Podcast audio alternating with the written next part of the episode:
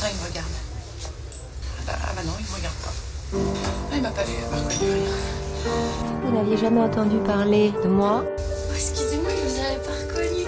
Je vous trouve extraordinaire. Moi, ma grand-mère et moi, on vous adore. Vous avez sûrement quelque chose d'essentiel à leur dire. Enfin bon, elles ont du rouge aux ongles, elles sont, elles pourront jamais travailler. Je comprends pas de femme ici. Regardez, pas de femme. Vous avez de l'expérience? We'll do it from now. Non, ce qu'il y a de bien chez les femmes, c'est que ça fait des choses que les hommes savent pas faire, quoi. Tous les trucs de la maison, la lessive. Je vois qu'on avance. À qui le tour Et pour le physique, euh, vous préférez quoi? Blonde Brune? Bah oui, avec des cheveux quand même.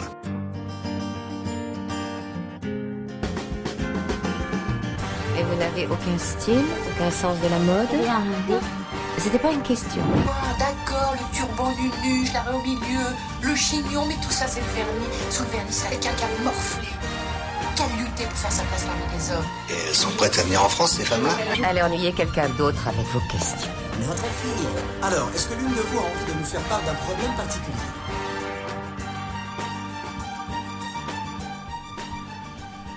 Bonsoir et bienvenue sur Radio Campus Paris. Si vous nous rejoignez maintenant en ce samedi 23 novembre.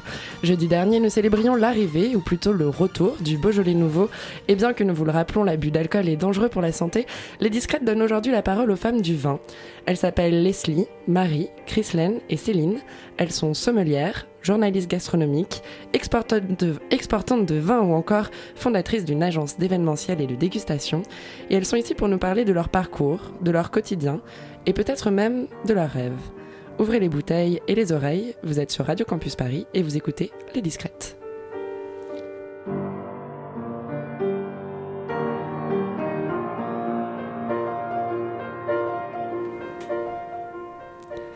Bonsoir les filles, merci d'avoir euh, répondu euh, à notre invitation et d'être venues euh, témoigner donc euh, de votre parcours euh, à notre euh, micro.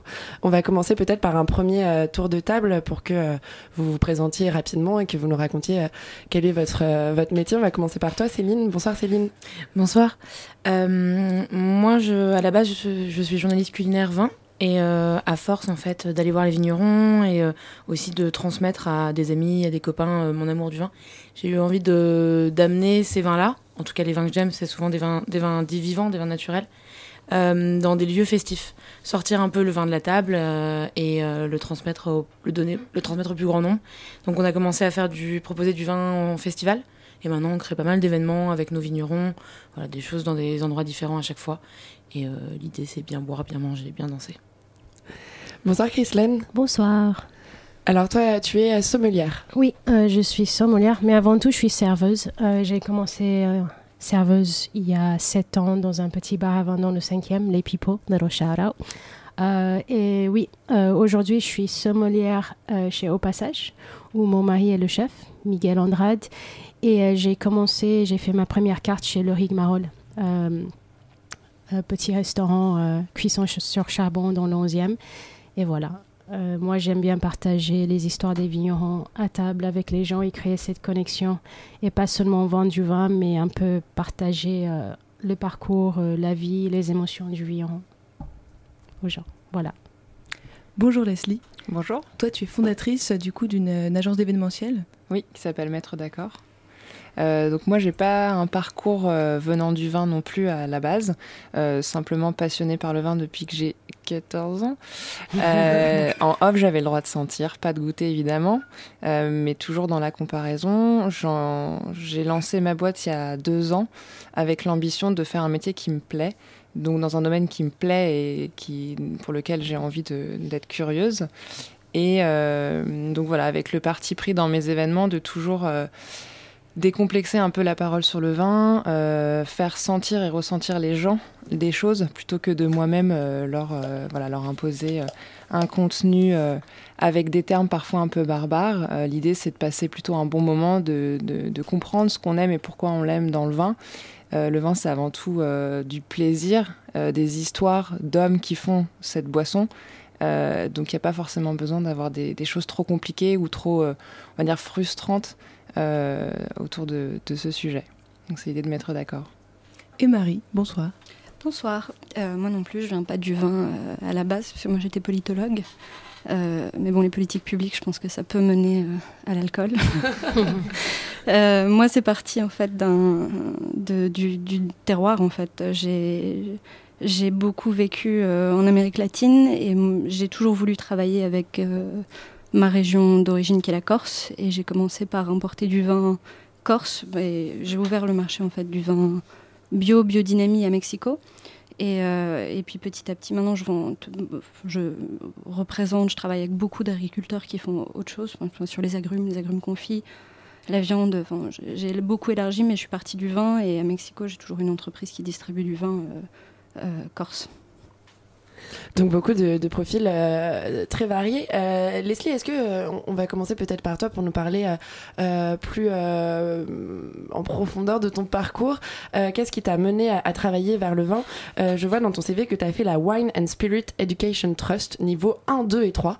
Ça a l'air assez extraordinaire. Est-ce que tu peux nous en dire plus sur cette formation peut-être? Oui, alors en fait, j'ai l'ai passé quand je travaillais dans mon ancien boulot dans le digital, donc qui n'avait rien à voir, mais comme j'étais passionnée par le vin, que ça fait une dizaine d'années que je fais des routes des vins en France, en Europe, dans le monde. Enfin, dès que je fais un voyage, euh, c'est parce qu'il y a une route de vin quelque part. Euh, ce qui permet aussi d'être dans des régions relativement magnifiques avec euh, des bonnes tables, des, des, personnes qui ont des choses à raconter sur leur terroir, etc. Donc c'est de toute façon une façon de voyager assez intéressante. donc je l'ai passé niveau 1, 2 et 3 pour le plaisir. parce que euh, voilà, j'avais envie d'en savoir plus et de faire mon palais, d'être un petit peu plus technicienne de la dégustation.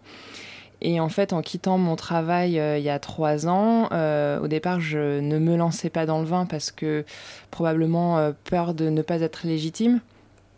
Euh, je pense que c'est une peur assez féminine.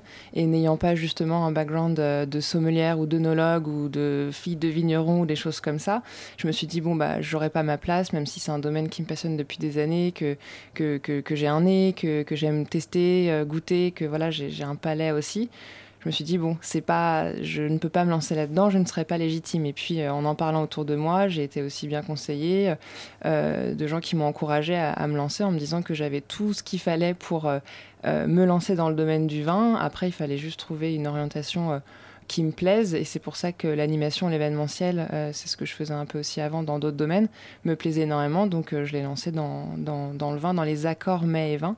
Euh, en me disant voilà en France on mange et on boit, on boit et on mange, en général ça va de pair. Euh, donc c'est tout aussi important de, de, de, de, parler des bons accords ou de l'associer à quelque chose qu'on va manger avec plutôt que uniquement une boisson où on va pas forcément savoir quoi manger avec. Donc c'est l'idée de voilà de proposer des choses parfois inattendues ou parfois un peu évidentes, mais euh, en disant, en expliquant aux gens, enfin comment vous ressentez, qu'est-ce que vous ressentez, est-ce que ça vous plaît? bah voilà c'est l'acidité, l'amertume, tout ça, on n'a pas forcément, on n'est pas très éduqué euh, ni, ni à sentir, ni à, sentir, euh, va dire, les arômes ou les odeurs. Parce qu'on euh, on n'en a plus besoin en tant que mammifère pour survivre, ce qui était le cas. Enfin, les, animaux, en fait, c'est leur instinct. Enfin, c'est le, nez, l'odorat, c'est vraiment l'instinct primaire. Nous, on n'en a plus besoin, et je trouve ça sympa aussi de remettre un peu bah, le nez dans son verre, le nez dans ce qu'on mange, le nez dans, voilà, respirer ce qui nous entoure. Alors à Paris, c'est pas forcément toujours agréable, mais en tout cas, c'est voilà, de, de, de, parler du vin à travers son aromatique aussi, de, de faire ressentir ce qu'on mange, ce qu'on boit, ce qui va ensemble, ce qui nous plaît. C'est vraiment le, ça qui m'a qui m'a porté et qui marche bien aujourd'hui. Donc en fait, tu vas un peu faire des, sortes de formations, d'ateliers de dégustation auprès euh, de, quoi, de comités d'entreprise, de groupes de personnes. Euh? Alors oui, c'est souvent en entreprise euh, et c'est pas vraiment une formation parce que c'est vraiment plutôt de parler du vin que je présente. Alors c'est vrai qu'en général c'est quand même plus les vins qu'on met en avant que les mets euh, que je fais faire par des petits artisans, quoique il y a aussi des mets que je développe beaucoup. Mais c'est dire voilà, vous goûtez tel vin, il vient d'ici, tel vigneron, il est fait comme ci comme ça. Donc évidemment on présente. Tu les aides quand même à briller plus tard euh, à leur repas de famille. Exactement. et puis parfois de présenter des accords aussi complètement euh, inattendus que eux-mêmes pourront représenter et là briller encore plus en société. non mais voilà donc de parler du vin, d'abord de, leur faire goûter le vin, savoir ce qu'ils en pensent, s'ils l'aiment avant tout, c'est est-ce qu'il vous fait plaisir ce vin, est-ce qu'il vous emmène quelque part, plutôt que qu'est-ce qu'il sent, est-ce qu'il sent le bourgeon de cassis, personne ne sait ce que c'est. Euh, donc voilà, c'est plutôt de les emmener à leur propre ressenti. Et ensuite, pour les curieux, on, va décortiquer un peu plus l'aromatique, on va parler de l'élevage, des choses un petit peu plus techniques sur demande en fait. Mais l'idée c'est pas forcément de faire un, cours ou un masterclass à, à ce moment-là. Quand on est entreprise, on veut plutôt euh, passer un bon moment, euh, apprécier euh, et ressortir avec quelques infos évidemment. Et après j'ai des formats plus team building où là oui on va on va rentrer un peu plus dans dans les dans la technique de dégustation, dans hum, comment on a fait ce vin-là, comment, pourquoi cet, cet, arôme de ce vin, etc. Donc, mais il y a deux, deux, types de formats. En fonction des curieux aussi, on peut aller plus loin dans, et, alors, c'est quoi une journée type de, chef d'entreprise euh, dans l'événementiel? Eh bien, il n'y en a pas. Aucune journée se ressemble, euh, ce qui est à la fois très plaisant euh, parce que bon, voilà, j'aime bien quand les choses. Enfin, j'aime pas les choses qui se ressemblent, hum, et ce qui est fatigant aussi parce que justement, on n'a pas forcément de, de rythme imposé, mais j'ai pas de journée type parce que ça va être une journée où je vais avoir un événement où je vais toute la journée aller chercher mes mets à droite, euh, mettre les vins au frais, les apporter. Enfin, donc ça, ça va vraiment dépendre des événements. Et puis des journées où je vais plutôt être euh, commercial, prospection, rendez-vous, coup de fil, etc. Des journées où je vais faire ma compta, des journées où je vais voir mon comptable, des journées où je vais euh, aller déguster des vins, aller à la rencontre des vignerons, faire des salons. Enfin voilà, c'est. Donc toi, tu travailles directement avec les vignerons ou tu travailles avec des traiteurs? Comment ça se passe? Comment tu stockes le vin je travaille directement avec des vignerons ou des agents de vignerons, parce qu'à Paris, souvent, ils sont représentés par des agents. Euh, mais en général, je connais les vignerons avec qui je travaille, ou en tout cas, quand je les travaille, ensuite, je vais les rencontrer. Euh, et puis pour la partie un peu plus mai, euh, je vais sourcer chez des artisans, un artisan fromager, un artisan poissonnier, enfin voilà, qui, chez qui je commande en fait mes mets et que je vais chercher le jour même. Et voilà. Très bien. Euh, toi, Marie, c'est un peu, euh, un peu aussi euh, ça finalement ton métier d'agent de, vigneron ou pas du tout? Oui, mais les agents en général, c'est des gens qui sont assez techniques, qui sont spécialisés dans le vin. C'est souvent des sommeliers ou des gens qui viennent de la cuisine et qui ont une expertise là-dessus. Moi, j'ai un profil un peu atypique dans le dans, le secteur parce que je suis pas du tout. Euh, je, pense que je déguste bien mes vins, je les connais bien, je connais tous mes vignerons, j'en représente certains, je les distribue, mais euh, moi mon métier c'est de parler d'une région, donc je parle de parce que c'est exactement ça, c'est euh, on parle de de ce que font les hommes, de comment ils comment ils, expriment en fait comment ils travaillent la terre, comment ça se comment ça se euh, ça se voit aussi bien dans un vin que, euh, dans une orange ou un, citron caviar, par exemple. Mais c'est euh, dans le vin, et c'est beaucoup, beaucoup d'histoires d'hommes. Il y a autant de vignerons qu'il y a de méthodes de fabrication du vin. donc moi, je parle de la Corse avant tout. Je parle d'une région. Et euh, je... mon métier, c'est aussi de les accompagner sur où est-ce qu'ils pourraient être mieux distribués, comment euh, d'avoir une vision un peu plus globale. Donc, c'est pas vraiment juste, je fais l'intermédiaire entre un restaurant, par exemple, et un, vigneron. C'est pareil, je connais tous mes, tous mes agriculteurs, je les connais. Moi, j'ai la partie très difficile de mon travail, c'est que je passe euh, au moins un mois en Corse sur la route. Euh, On te plaint dans le froid vous Pouvez, vous pouvez, enfin bon, ceci dit, j'y suis aussi en ce moment-là dans le froid parisien. Mais, euh, être sur la route, bah, d'ailleurs là, ça sera bientôt, c'est au mois de janvier. là, vous pourrez me plaindre très fortement, mais c'est d'aller les voir, comprendre euh, bah, qu'est-ce qui se passe cette année? Parce que aussi c'est quand même très dépendant du climat, donc euh, ça va dépendre des années. Euh, quand on parle du gel l'année dernière sur certains vignerons, nous ça peut être la sécheresse, parce qu'on a, comme on n'a pas le droit d'arroser dans les vignes aussi, ils sont inquiets toute l'année. Et puis après il y a les vendanges, ils sont contents. là on a eu les, coups de fil où ils nous disent cette année c'est une bonne récolte, c'est pas une bonne récolte. Encore sur mes vignerons, ça s'est plutôt bien passé cette année. Euh, mais euh, voilà, mon métier, c'est vraiment de les accompagner sur tout. Il y en a que j'accompagne sur le prix, sur euh, quels pays sont les plus intéressants pour eux. C'est un métier très très relationnel en fait. Et comme tu le disais au début, toi, tu faisais, faisais pas du vin, tu as d'abord fait un, bachelor de sciences en sciences politiques et en relations, internationales à Sciences Po, et ensuite un master en marketing, en innovation et en communication. Et du coup, comment tu es arrivé finalement au vin C'était quoi le déclic pour toi? Euh, bah, C'était la région en fait. Moi j'ai travaillé, j'ai été aussi consultante en fait dans le privé pour des PDG euh, ici à Paris. Après je suis repartie en Amérique latine, j'ai fait de la recherche en politique publique, euh, notamment sur l'urbanisme à Mexico. J'ai aussi travaillé pour des architectes au Brésil, donc j'ai fait un peu tout. Enfin, j'ai fait beaucoup de choses, mais finalement, le, la trame, c'est que quand on travaille sur une politique publique, on, travaille sur la meilleure manière en fait de vivre ensemble. Euh, moi, pour la Corse, ce qui m'intéressait, c'était de voir comment. C'est ma région, donc j'ai un intérêt aussi euh, très personnel à aller euh, dire comment elle est, raconter un peu cette histoire. Et en Corse, on a un fait un peu exceptionnel, c'est qu'on n'a pas d'agriculture intensive. C'est quand même tout, tous les gens qui vont en Corse, ils savent que c'est très beau, c'est une région un petit peu particulière. Mais la culture corse, elle dépend très fortement de l'agriculture. Euh, et ils ont du mal à sortir de Corse. Donc moi, ce qui m'intéressait, c'était avant tout de faire vivre les producteurs, euh, qui soient bien placés, qu'ils n'aient pas à jeter euh, leur lait ou à brader leur vin en début de saison parce qu'ils savent que l'année va être compliquée, parce qu'il n'y aura pas assez de touristes qui vont venir. Donc l'idée, c'était aussi de les aider à mieux vivre et à préserver à la fois un terroir et une culture qui, qui se... Bah, qui, se qui, qui, est préservée, qui est maintenue vivante aussi par, par l'agriculture. C'est important pour toi justement de travailler avec des, pays étrangers, comme tu le disais, tu as beaucoup travaillé avec, euh, avec, le Mexique, en relation avec le Mexique en tout cas. Oui, mais alors le Mexique, c'est parce que moi j'y ai, vécu, euh, vécu presque 7 ans, donc euh, j'étais là-bas en fait quand j'ai commencé. je travaillais à l'ambassade de France à Mexico et j'ai décidé de... Enfin, j'en avais marre en fait et j'avais envie de créer ma boîte. Et c'est en fait on m'a interviewé. En fait, je suis passée. C'était un, c'était un blog. On m'a demandé, oui, mais qu'est-ce qu'il y a comme produit corse? Est-ce qu'il y a du vin corse à Mexico? En fait, je réfléchissais. Je me suis dit, j'ai appelé mon premier associé qui était sommelier et je lui ai dit, est-ce que ça te dit qu'on organise un événement euh, à Mexico? Et c'est ce que j'ai fait en fait. Donc j'ai organisé une dégustation de vin. Et puis on a vu qu'il y avait un intérêt. Et, euh, après, c'est parti complètement. Euh, ça a pris des proportions euh, énormes, mais, c'est chouette parce que bah, l'entrepreneuriat, c'est très chouette. Et puis euh, après, moi, j'ai appris, j'ai eu l'impression de réapprendre. Enfin, j'ai été dans des métiers qui sont quand même très plus techniques, plus sur l'ordinateur, plus sur les rapports. Et, là, j'avais l'impression de réapprendre et de, réapprendre ma culture, de réapprendre des, manières de faire, de retrouver un contact aussi avec euh, ça peut paraître débile, mais des choses comme comment on fait un vinaigre, euh, c'est des choses qu'on ne sait plus. Enfin, donc euh, tout ça, moi, ça m'intéressait et en fait, je me suis passionnée pour. enfin, quand on parle de vin, on parle avant, pour moi, on parle avant tout de culture. Donc, et culture dans tous les sens, autant sur la terre que sur la partie civilisationnelle. Et alors aujourd'hui, c'est quoi pour toi une journée type bah, S'il y en a une? Non, c'est pareil, il n'y en a pas trop. Ça n'existe pas. La journée type, moi je passe beaucoup, beaucoup, beaucoup de temps au téléphone, beaucoup avec mes producteurs. Je non, ça, dépend. En plus, en ce moment, je lève des fonds, donc euh, c'est encore autre chose. Mais euh, sinon, euh, bah, j'ai fait. là, j'ai envoyé des devis. je prépare des papiers pour faire une, exportation d'une palette de vin au Mexique.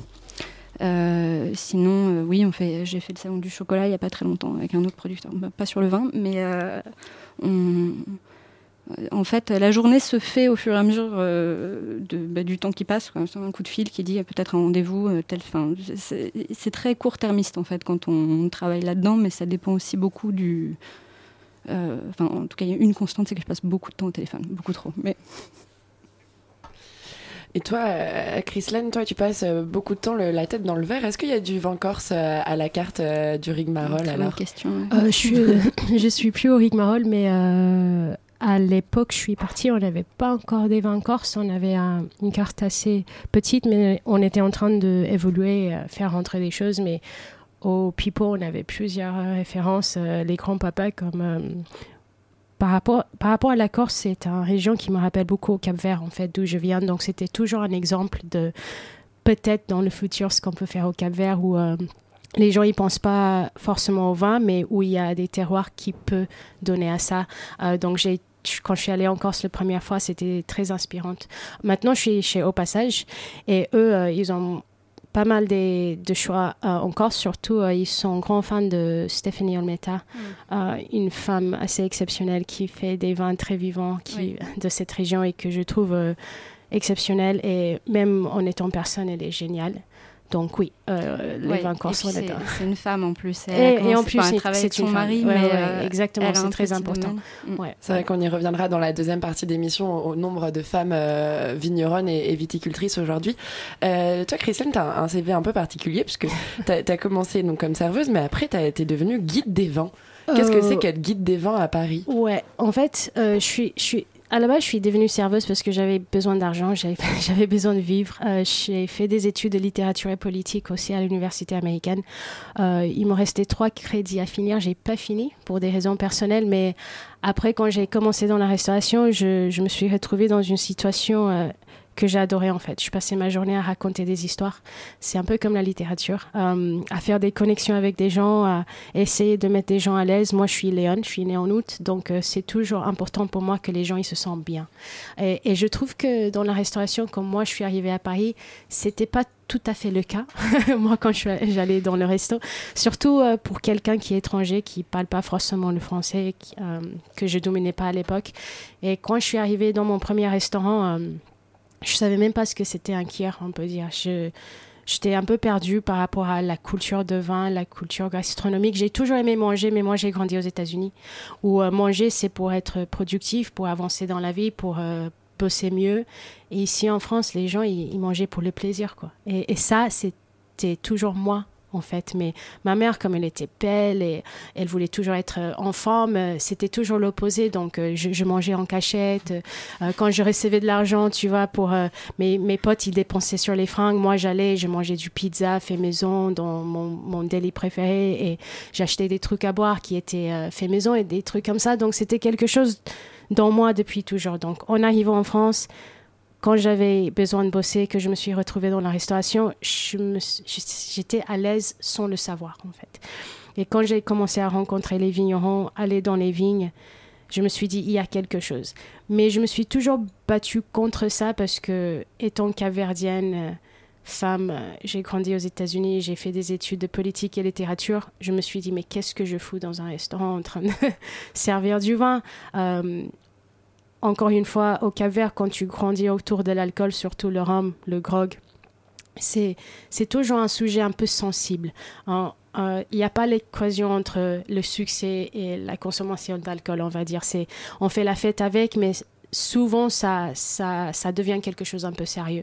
Et quand j'ai vu que le vin, surtout le vin naturel, les vins libres, les vins vivants, apportent beaucoup plus que ça, cette connexion à, le terroir, à, la, na- la nature, ça, ça a réveillé quelque chose en moi. Et moi, j'aime toujours les challenges, j'aime toujours être dans des, situations où normalement je ne dois pas être.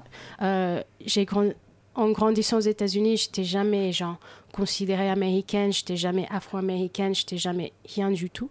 Après, quand je suis arrivée en France, je me sentais pas américaine, très caverdienne, pas du tout française. Quand je suis rentrée au Cap-Vert pour la première fois après 17 ans, personne ne me trouvait caverdienne. Euh, j'étais plus aux États-Unis, donc je me suis dit, ok, ça va être ça ma vie. Et euh, le vin, c'était un peu comme ça. Je suis arrivée comme ça et euh, je me suis dit, ok, I don't belong here, mais je vais faire ma place quand même. Et cette identité, cette identité multiculturelle, est-ce qu'on la retrouve dans la carte des vins, par exemple, que tu peux créer ou pas? Ah oui, pour moi, c'est très important. Euh, surtout maintenant, au Higmaol, c'était vraiment l'opportunité de faire ma carte. Et je, n'avais jamais fait ça auparavant. Et après, j'ai pas l'expérience que la plupart des sommeliers ils ont. Donc, euh, pour moi, c'est, je sentais pas que j'avais le droit. Un peu comme toi, j'ai, je me suis dit, waouh, c'est, c'est, quelque chose que je ne mérite pas, que je suis pas à l'auteur, surtout avec la cuisine qui, que Robert et Jessica font. T'es un peu genre, euh, waouh. Mais après, je me suis dit, c'est mon opportunité. C'est comme un livre. Euh, je vais exprimer qui je suis à travers de cette carte et, et c'est ça que j'ai fait. Donc, oui, il y a il y avait beaucoup de références, pas que français, il y avait des références de un peu partout, euh, des vins que j'avais rencontrés. Mais après, moi, c'est difficile de mettre euh, des références que je connais pas tout à fait juste parce qu'ils sont internationaux ou quoi que ce soit. Mais c'est c'est c'est ma vie en fait. C'est les rencontres que je fais. C'est c'est et c'est pas que à travers de moi. Moi, je compte beaucoup sur les gens. C'est impossible de faire quelque chose toute seule dans nos vies. Et c'est à travers les agents, les distributeurs, les les gens que tu croises dans les dégustations qui goûtent, qui goûtent d'une façon différente à toi. Donc tu te dis, ah, je vais donner une chance à cette vin. Et des fois, des choses aveugles. Euh, Quelqu'un t'en parle, tu mets sur la carte, tu prends la chance. on goûte. Pour moi, c'est vraiment, euh, on fait chaque jour par chaque jour. C'est vraiment au feeling. C'est aussi euh, ça, faire attention à la clientèle que tu reçois dans, dans ton restaurant. Donc, j'ai pas une manière de m'exprimer sur une carte. Ça dépend vraiment de tout, de les gens qui m'entourent. Je fais jamais rien toute seule. C'est impossible. Toi aussi, Céline, tu connais euh, le métier de sommelière parce que tu as été sommelière consultante à un, moment, tu es même euh, auteur euh, culinaire et, journaliste spécialiste dans la cuisine et dans le vin. Est-ce que tu peux nous parler un peu de ton parcours et du coup de ton quotidien aussi? J'ai un peu l'impression que tout a été dit, parce qu'on a un peu, je pense, les mêmes sensibilités, même par rapport à le rapport qu'on a avec nos vignerons, les distributeurs, et aussi quand on transmet le vin. Mais euh, mon parcours, euh, à la base, moi, j'étais journaliste généraliste, après une formation de journaliste, sauf que j'ai toujours beaucoup aimé manger, et que mes parents m'ont toujours euh, transmis cette, cette passion. Et j'ai commencé à piger un peu dans des, dans des médias spécialisés pour Omnivore, ensuite pour Vice, pour Munchies. Euh, et à ce moment, je me suis dit, peut-être bien rappeler quand même qui, qui sont omnivores. Pardon, et pardon, pardon. Omnivore, c'est un grand. Omnivore, c'est un grand. Euh, enfin, c'est un, Omnivore, c'est un média spécialisé euh, jeune cuisine. Qui fait, ils organisent aussi des festivals, euh, voilà, de, de, rencontres entre des chefs, des producteurs, pas mal de débats sur scène. Voilà, c'est un, en tout cas pour les festivals, c'est une référence en, en cuisine. Et, euh, et Vice, c'est un média américain qui a ouvert des bureaux partout dans le monde et ils ont plusieurs euh, branches, dont la partie euh, cuisine, munchies, voilà. Qui veut dire les munchies, c'est quand, voilà, quand, voilà, quand on a faim et voilà. donc j'ai commencé à faire ça, je bossais au, au JTM6 en parallèle et j'avais vraiment envie de me spécialiser quand même en, gastronomie parce que j'aimais beaucoup plus mhm. ça.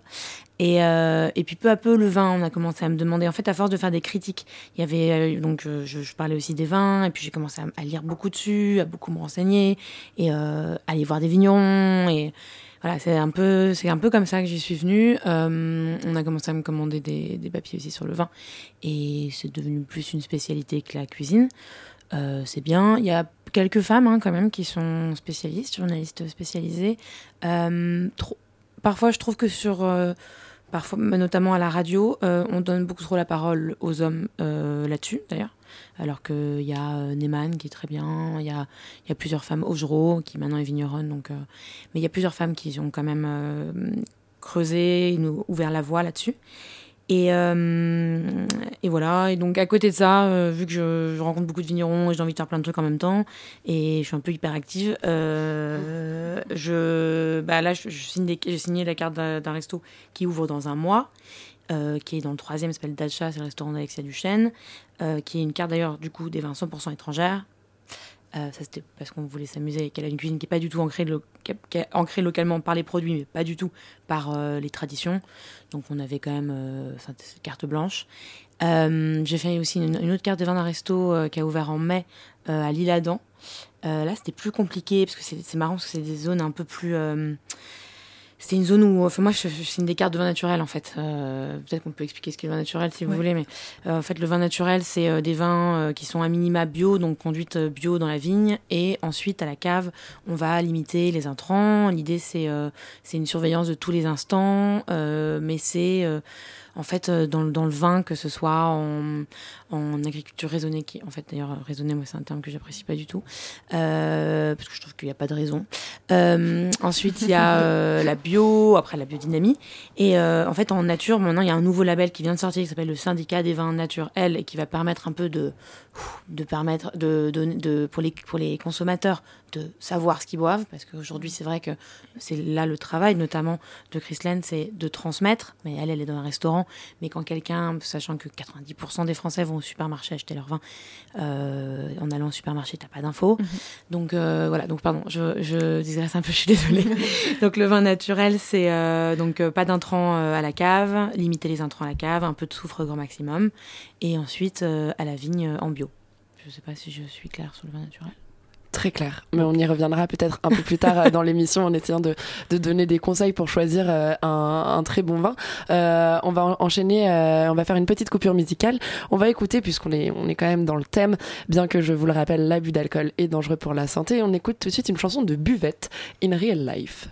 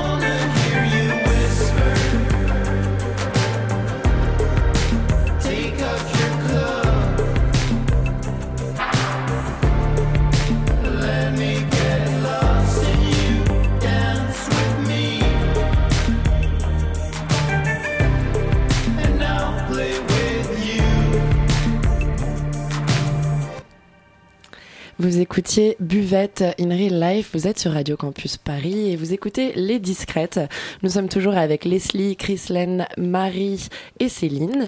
Et on va tout de suite commencer euh, avec une première question, un peu de débat, d'échange sur euh, ces métiers du vin, qui sont des métiers euh, traditionnellement vus comme des métiers qu'on transmet de père en fils. On a cette image du vigneron dans ses vignes avec son fils prêt à reprendre le flambeau. C'est l'image aussi qui est diffusée par Cédric Clapiche dans son dernier film Ce qui nous lie. Euh, est-ce que vous, tu t'en parlais tout à l'heure, Leslie, euh, toi, euh, cette question de la tradition, ça a été un frein ou pas pour toi pour choisir le métier que tu fais aujourd'hui? Moi, la tradition, je la ressens beaucoup dans les, comme tu disais, dans les vignerons, les faiseurs de vin. moi, je ne m'apprêtais pas du tout à acheter une vigne, même si un jour j'adorerais avoir une vigne, un cheval et faire mon propre vin. J'y suis pas encore. Donc, je trouve la tradition, elle existe vraiment euh, chez les vignerons, chez les producteurs, parce que je pense que c'est des métiers qui sont à la fois durs et des métiers qui sont des passions, euh, un peu comme les agriculteurs, où du coup les enfants naissent dans cet environnement, ils travaillent la vigne avec leurs parents, enfin voilà, ils naissent dedans, donc bon après ils n'ont pas forcément envie de, reprendre le flambeau euh, ou quoi, mais c'est c'est pas des métiers anodins comme être commercial ou bosser dans la com, où les enfants ne sont pas forcément dans le métier de leurs parents. mais et puis mais le donc je pense que pour les vignerons, il y a vraiment ce, truc de la tradition, etc. Mais dans les métiers qui sont autour du vin, à savoir les sommeliers, l'événementiel, le journalisme dans le vin, il y a un petit peu comme ce que je disais, les commerciaux et la com, il y a, moins cette empreinte de la tradition. Donc moi, c'est pas ça qui me freinait. C'était plutôt, comme je je te disais, c'était la la peur du manque de légitimité parce que j'avais pas le bagage euh, depuis mes jeunes études euh, dans, dans, le vin. C'était plus, c'était plus ça que de me dire oh, bah, je suis pas fille de producteur donc euh, je peux pas travailler dans le vin. C'était plutôt j'ai pas les études de longue date et que mon W7 pour, pour le coup, c'est que c'est un vrai diplôme, c'est, c'est, beaucoup de travail à la fois théorique et de dégustation. Mais, mais après, moi je pense que de toute façon la meilleure formation c'est d'aller auprès des vignerons, de faire des voyages, de rencontrer des gens. Et comme tu disais, moi c'est pareil, je travaille jamais seul. Euh, mon caviste euh, du coin, ça a été euh, mon plus gros levier. C'est lui qui m'aide parfois à trouver le bon vin quand je cherche un truc, un arôme. Il me conseille, il me fait découvrir des choses. C'est les gens qu'on peut rencontrer qui vont me dire ah bah t'as goûté ce vin. Enfin, c'est les autres en fait qui nous aident à être qui on est, qui nous aident à, trouver des, petites perles, des choses comme ça. Enfin, comme tu dis, on n'est pas seul. Et après, moi, j'ai été assez bien accueillie dans le métier du vin et qui est assez masculin toujours, mais où j'ai trouvé plutôt les gens assez accueillant, en tout cas les producteurs, en tout cas les cavistes. Après, il y a une autre partie de la population qui est peut-être un petit peu plus rustre, mais euh, donc voilà, c'était plus une question de légitimité qu'une question de tradition ou de, ou de familial. Voilà. Et toi, Céline, tu as, fait un master en alimentation et culture alimentaire. Donc, quelque part, peut-être dans tes études, tu avais déjà euh, ciblé euh, le vin. Cette légitimité, elle s'est posée aussi pour toi à un moment Alors, pour le coup, dans ce master-là, il y avait, c'était très, en tout cas, c'était hyper, c'était à 20 des années 80. Et honnêtement, c'était, j'ai pas beaucoup appris sur le vin.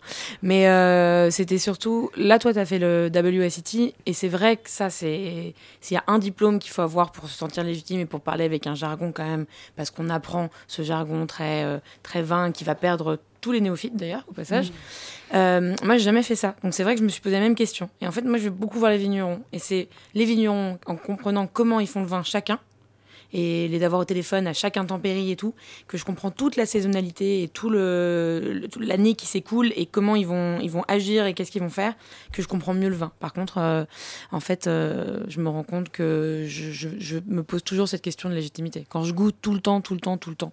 Et ça, c'est hyper féminin. Mm. Mais euh, je continue à me la poser et c'est vrai que bah, avec Soif, mon associé, il est masculin, on goûte ensemble et je trouve qu'il est plus technique que moi. Et c'est vrai que parfois je me tais, je lui dis, vas-y, prends la parole.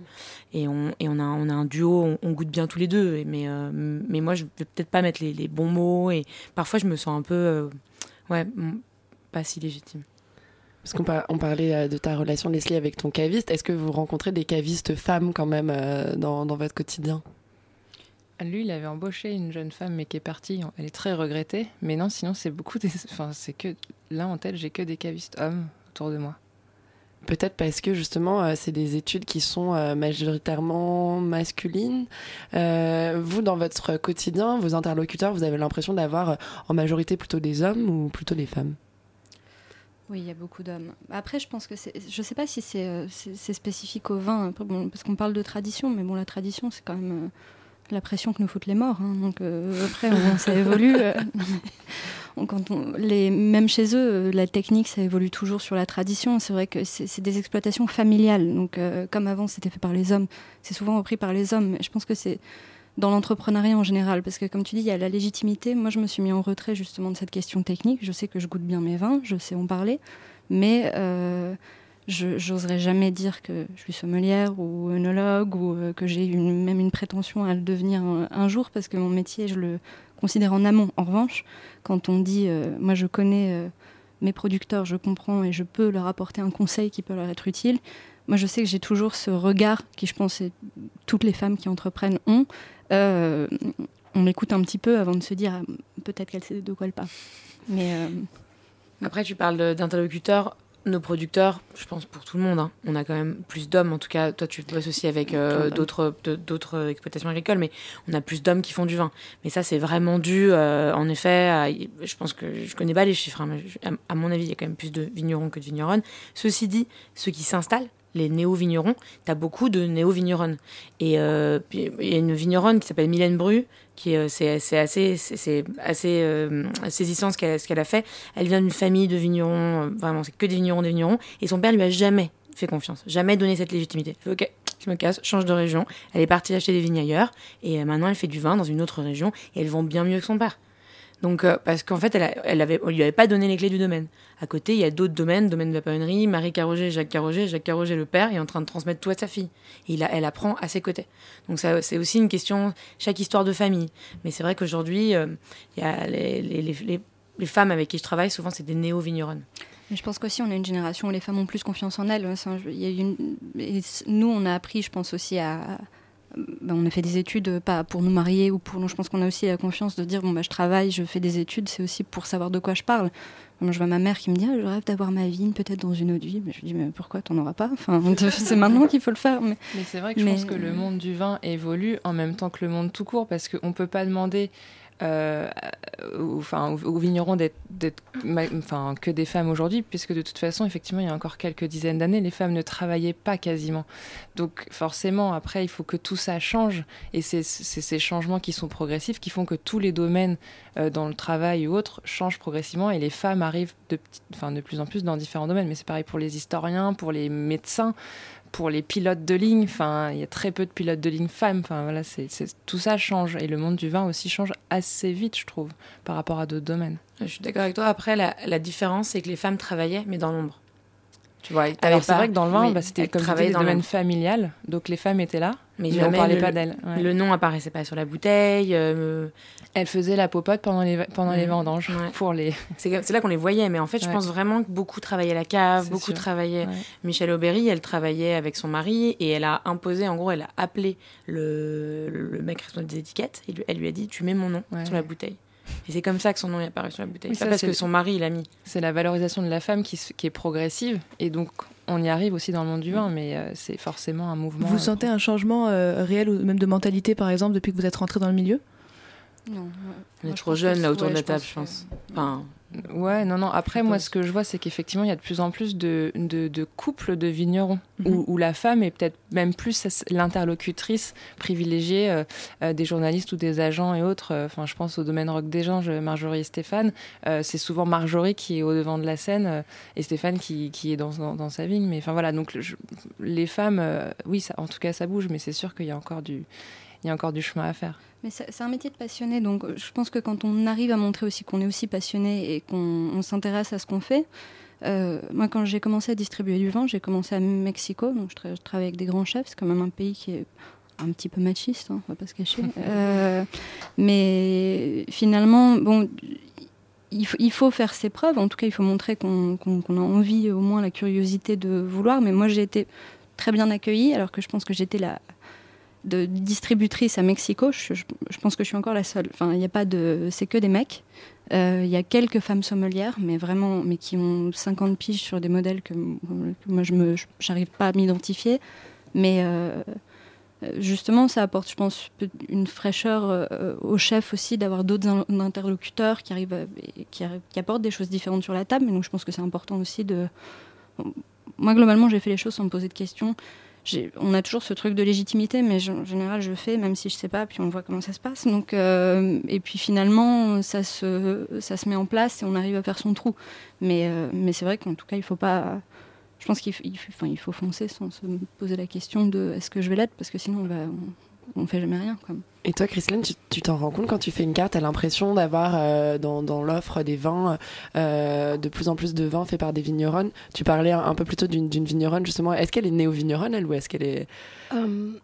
moi, quand, en fait, je, je, vais être honnête avec vous, je me suis mise dans une situation où j'ai eu une interview avec euh, une journaliste euh, l'année dernière et elle a regardé ma carte et elle m'a dit Tu as, très peu de vignerons femmes sur votre carte. Et euh, ça m'a vraiment blessée parce que moi, quand je, je choisis un vin, c'est vrai que je suis assez aveugle par rapport à le fait que ce soit une femme ou un homme. Pour moi, moi, je, je suis fière de dire que moi, j'ai grandi, j'étais entourée, j'ai bossé, toute ma vie avec des femmes euh, très fortes, avec beaucoup de succès. Donc ça m'a pris beaucoup de temps. Et euh, je regrette, mais euh, c'était à l'âge de 31 ans que je me suis dit, attends, oui, les femmes, on a besoin d'avoir une voix un peu plus... On a mm. besoin de dire les choses, de mettre les noms sur les bouteilles et tout ça, mais je me suis jamais vraiment sentie genre à l'écart. En fait, le fait que je, je sois je suis, je suis une femme, ça m'a toujours apporté beaucoup de choses en fait. Euh, je suis hyper fière et j'ai grave la chance d'être une femme. Je me suis jamais dit, oh, j'aimerais bien être un homme, j'aurais plus de... Parce qu'en fait, j'ai toujours trouvé les femmes, on jongle beaucoup de choses en fait. Euh, on fait beaucoup de choses en même temps. Et surtout maintenant que je suis dans une situation, je suis enceinte, je suis sommelière, je bosse dans le vin et euh, je me rends compte de comment je suis balèze. Quoi. Je, je, suis enceinte, mais je goûte, je sers le vin, je fais le service. Personne, si tu me regardes, tu dirais pas que je suis enceinte parce que j'ai grave la pêche. J'arrive en fait, et euh, j'adore mon mari, mais à côté, il fait beaucoup moins que moi, on peut le dire. Et euh, lui, il est fatigué, et moi, je suis la mec, mais qu'est-ce que tu fous Genre, j'ai toujours eu cette truc où les femmes, on n'a pas besoin de cette reconnaissance, on se dit, mais on, le mérite et on doit l'avoir, mais c'était jamais, je crois que quand, quand tu es une femme, c'est jamais le plus important. Comme j'ai dit, je crois que par nature, on est là pour les autres, avant tout, et pour nous-mêmes. Donc maintenant, on commence à dire, OK, on va créer des chances.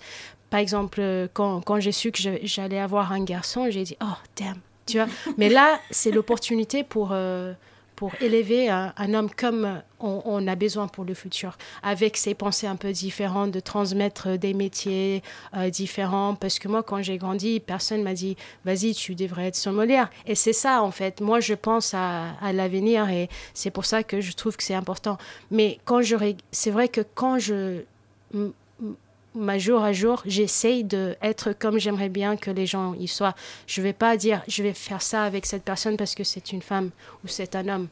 Ça vient toute seule, ça vient naturellement, ça vient par rapport à, la, les informations, les capacités des gens et, et, voilà quoi. Donc c'est vrai que quand, quand, tu regardes ma carte, oui, il y a des vignerons de femmes, mais je vais jamais choisir un vin parce que c'est fait pas, le, sexe, ça rentre pas dans les catégories euh, pour lesquelles je choisis si je vais mettre un vin sur ma carte. Il y a beaucoup plus de choses.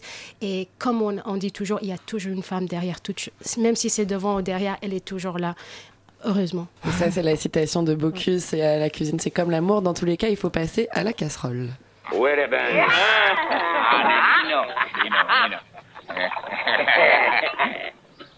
Marcel est la flotte.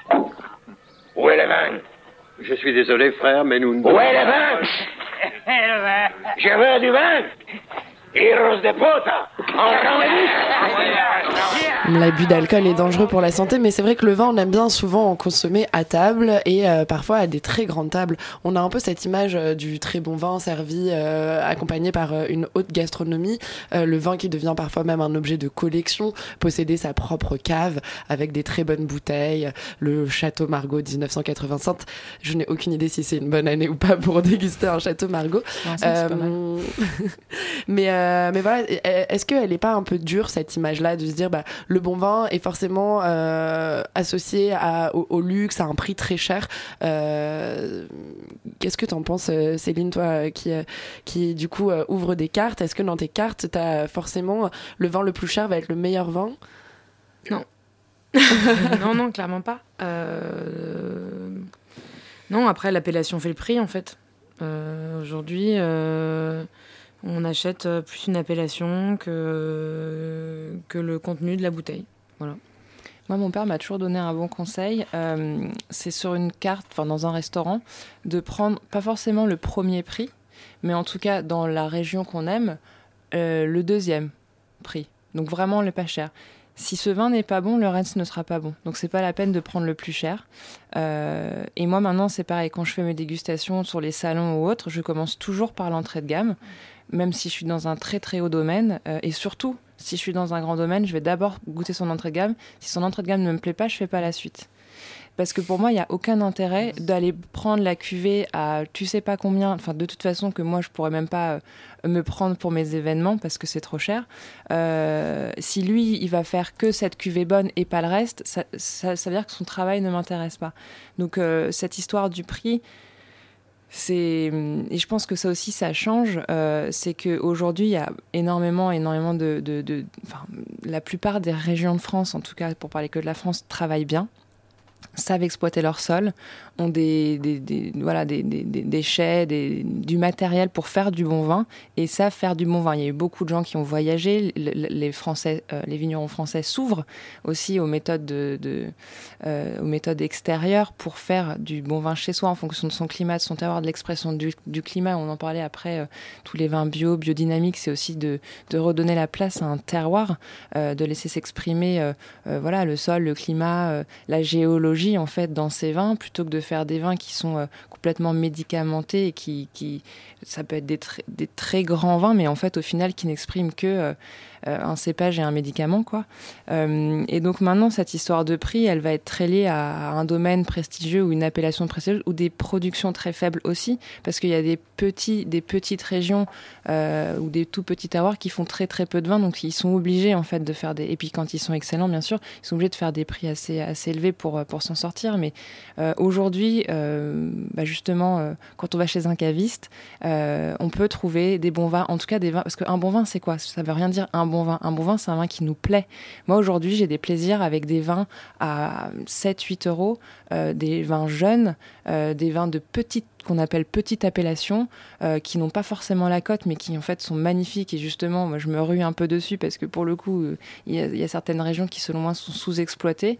mais mais aujourd'hui, on est capable de pouvoir acheter des vins euh, pas cher et de très bonne qualité et qui nous fasse plaisir en fait. Donc euh, le prix, c'est loin d'être un gage de qualité euh, pour son plaisir en fait.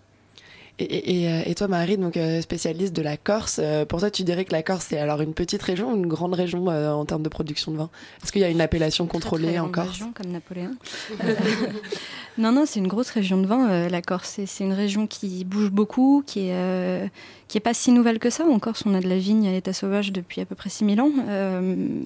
Est-ce que tu nous parlais un peu plus tôt du fait de ne pas avoir le droit d'arroser? Est-ce que tu pourrais un peu plus développer sur, euh, sur cette règle alors, bah ça, c'est une règle assez générale en France hein, pour les vignerons. C'est euh, en fait quand on parle surtout du terroir, euh, il faut qu'il y ait un échange entre la vigne et la terre. Et quand on arrose, en fait, la, vigne, elle a besoin d'avoir un petit peu soif. Donc, quand on arrose, en fait, bah, les racines restent à la surface. Quand on n'arrose pas, elles, descendent. Et en Corse, on a un terroir euh, qui est au nord, c'est plutôt de l'argilo-calcaire. Au sud, c'est du granit. Et, les racines, dans certains domaines, descendent en fait tellement bas qu'elles peuvent casser la roche, euh, le granit, pour aller chercher. En fait, y a, après, il y a des il y a une espèce de, de, fibre sur les racines qui va faire des échanges entre justement la géologie, qui va faire qu'on va retrouver des caractéristiques en fait géologiques dans le vin. Donc, par exemple, en Corse, on a des vins qui sont on appelle ça un caractère assez minéral, mais ça, ça tient aussi au fait de l'influence du vent, le fait que on est sur, beaucoup sur des coteaux, euh, il y a la mer qui est pas très loin, euh, mais enfin voilà, oui, c'est des euh, je me rappelle plus la question. non, on parlait d'appellation, d'appellation contrôlée, mais, mais c'est vrai que c'est très intéressant de savoir pourquoi est-ce qu'on retrouve des notes minérales dans un vin, parce qu'il est allé chercher avec ses racines de l'eau directement dans la pierre. Mais ça, il faut aller demander, euh, très honnêtement, il faut aller demander aux vignerons, c'est eux qui l'expliquent le mieux, parce qu'ils connaissent en fait leur parcelle, leur, enfin, leur terrain en fait parfaitement, et ils vont expliquer justement les interactions entre, entre la vigne.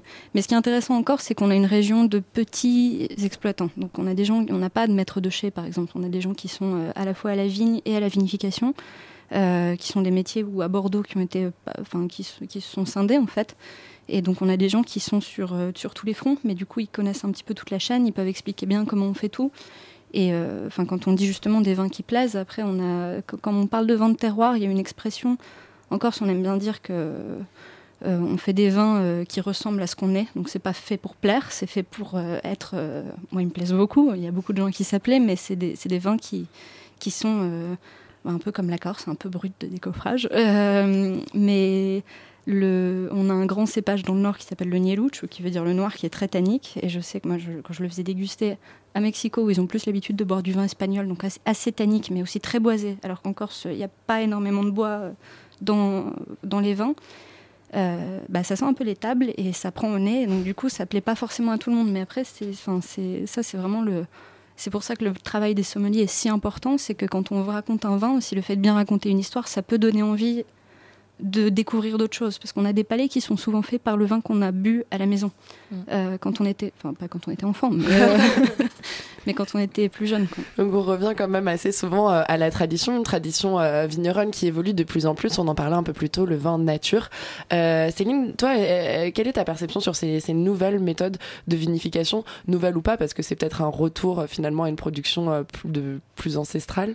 Ces nouvelles formes de vinification puisque il y a tout un effet de mode aussi autour de ce vin nature, de ce vin biodynamique. Euh, est-ce qu'on achète ou on n'achète pas? Ah bah, c'est très tendance nature. Non mais c'est bien, ça nous permet de, enfin ça me permet de rebondir sur ce que vient de dire Marie. Bon, elle parlait justement de, de, la, caractéristique du vin grâce euh, euh, en partant des racines en fait, des vins qui sont, enfin des vignes qui sont dopées en général, les racines, elles vont pas bien s'enfoncer, elles vont pas s'enfoncer bien loin. Elles vont bien rester à la surface parce que c'est à la, la surface qu'on, c'est là qu'on leur donne l'engrais qui leur permet de vivre. Donc, euh, pour moi, euh, ça c'est un exemple clair en fait. Si on laisse, euh, si on laisse les vignes euh, si on les, les, accompagne, si on, on, recrée justement cet écosystème de l'enherbement pour justement garder un peu d'humidité, si on laisse au final le raisin euh, prélever dans les sols le goût qu'il va avoir ensuite, et c'est ça pour moi les vins naturels. Et après le vigneron, en fait, ce qu'il fait, c'est à la cave, il va juste, il va continuer à accompagner le vin pour qu'il s'exprime jusqu'au bout, pour que le raisin de la vigne à la bouteille, au final, ce soit une pure expression du terroir. Est-ce qu'on achète ou pas? Moi, je, je mettrais juste un petit bémol. Euh, je suis pas une anti-vin naturel, mais déjà, je, moi, je ne travaille pas dans, dans, mon métier parce que c'est trop aléatoire, euh, sauf certains domaines qui sont des perles, mais c'est intouchable. Euh, le problème que j'ai, donc tu parlais qu'il y a maintenant un, label pour les vins nature, je ne savais pas. Euh, selon moi, le problème des vins nature, contrairement aux vins bio, il y a un gros débat sur les vins bio aussi, hein, mais la biodynamie, c'est qu'il y a jusqu'à présent, il n'y avait pas vraiment de label. Donc en fait, était dit un vin naturel, quelqu'un qui faisait pousser du raisin, qui faisait fermenter et qui le mettait en bouteille. Et après, parfois, Enfin, on n'a pas forcément de suivi sur euh, comment va ensuite évoluer le vin, qui d'ailleurs évolue euh, selon les jours, euh, selon. Enfin, c'est une matière vivante, c'est une matière organique le vin. Donc ça, justement, quand on a des vins biodynamiques surtout, biodynamiques, selon les, jours du calendrier, ils n'ont pas la même expression aromatique. Le problème du vin naturel, c'est que comme normalement il est très très très très très peu traité, normalement il n'est pas censé être traité, mais il le traite un petit peu au chai et parfois ils sont obligés. Euh, c'est que parfois on sait pas trop ce qu'on a dans la bouteille. Il y a effectivement une tendance à Paris, surtout au vin nature, qui est cette espèce d'odeur un petit peu d'étable, enfin comme on en parlait, qui est devenu un goût vin, nature, mais il y a un petit peu tout dans le vin nature et on ne sait même pas parfois s'il n'a pas un défaut. On dit ben non c'est un vin nature. Donc moi je mets un bémol parce que euh, j'ai parfois du mal à savoir si mon vin il est, il est bon, s'il n'a pas plutôt un défaut ou si, enfin voilà, sur le vin nature. Alors que je trouve les vins biodynamiques beaucoup plus intéressants parce que là c'est un vrai travail, c'est après, un biodynamique peut être naturel. Oui, bien sûr. Euh, on peut parler de grands domaines, en effet, qui vont, qui vont peut-être ajouter un peu de soufre euh, d'origine volcanique en plus, et pas issu de pétrochimie à la cave mais euh, qui va quand même être euh, naturel. Je pense que c'est plus Christine qui pourrait répondre là-dessus, puisque c'est elle qui les travaille. Mais euh, il y a des bons vins naturels, il y a des mauvais vins naturels. Je te, vraiment, je suis d'accord avec toi. Il y a des bons vins conventionnels et des mauvais vins conventionnels. et en effet, ce côté un peu ah moi j'aime pas le vin naturel parce qu'une fois j'ai goûté un truc qui, qui sentait l'étable, ce qu'on entend tout le temps.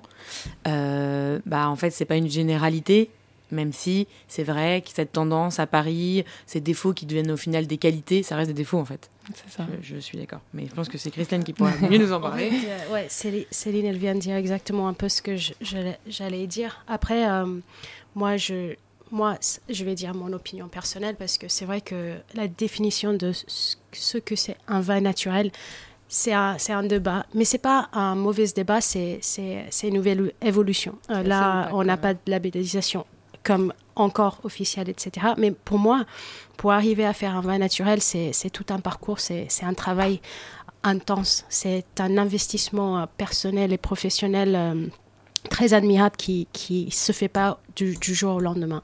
Donc euh, moi je trouve que pour arriver au naturel, il faut passer par le bio, il faut passer un peu par la biodynamie et après arriver pour créer une biodiversité où les vignes sont auto-sustentables. Donc là, en fait, quand on fait un vin naturel, à mon avis, il y a très peu de travail, voire aucune, rien à faire à part nettoyer bien ta cave. Euh, L'hygiène, c'est le plus important quand on bosse dans la nature. Et euh, les défauts, comme Céline a dit, c'est les défauts. Euh, après, il y a des défauts qui peuvent être positifs pour les vins. Il faut savoir expliquer ça à les gens et savoir qui on a devant nous. Par exemple, dans, dans ce que tu fais, je comprends très bien quand moi, il y a des moments où je veux un vin pour une certaine occasion qui va faire l'affaire pour, une pour un certain plat. Donc, étant sommelière, je vais savoir comment jouer ça. Mais il y a des on peut oublier le mot naturel. Il y a des bons vins, il y a des mauvais vins. Euh, quand un vin a un défaut, il a un défaut. Si, Est-ce s'il que est ton- naturel ou pas. Après, il faut, il faut aussi, c'est ça le travail où nous on est aujourd'hui, je crois, euh, surtout un peu dans ce qu'elle fait Céline. Moi, beaucoup de gens dans le monde de nature des vins libres, c'est de, c'est de, c'est de euh, donner de la désolée, je perds mon français, de soutenir les vignerons qui bossent en nature pour arriver à ce point de pouvoir euh, avoir les moyens de, de produire des vins, de, de garder les vins, de faire des, des élevages, de, des- des traitements naturels qui, qui vont les aider à sortir un vin quand il est prêt. Parce que souvent, on oublie que les vignerons, ils doivent vivre. Désolée. Et des fois, on sort des vins à des moments où où on veut pas parce qu'il faut, il faut soutenir la famille, il faut manger. Donc, il y a tout ça qui joue, même dans les vins conventionnels. Donc, c'est pas une question de naturel ou pas, je crois. Alors ne vous, les- ne vous faites pas euh, avoir par le vent de nature, mais laissez-vous porter et entraîner dans certains euh, très bons vents de nature. Malheureusement, notre émission euh, touche déjà à sa fin. Merci Leslie, Céline, Chrislène et Merci. Marie d'être venues Merci, témoigner merci. à notre micro. Merci à Romane pour la copréparation et euh, co-réalisation de cette euh, émission. Et merci à Étienne pour la réalisation à la technique. Restez avec nous sur Radio Campus Paris.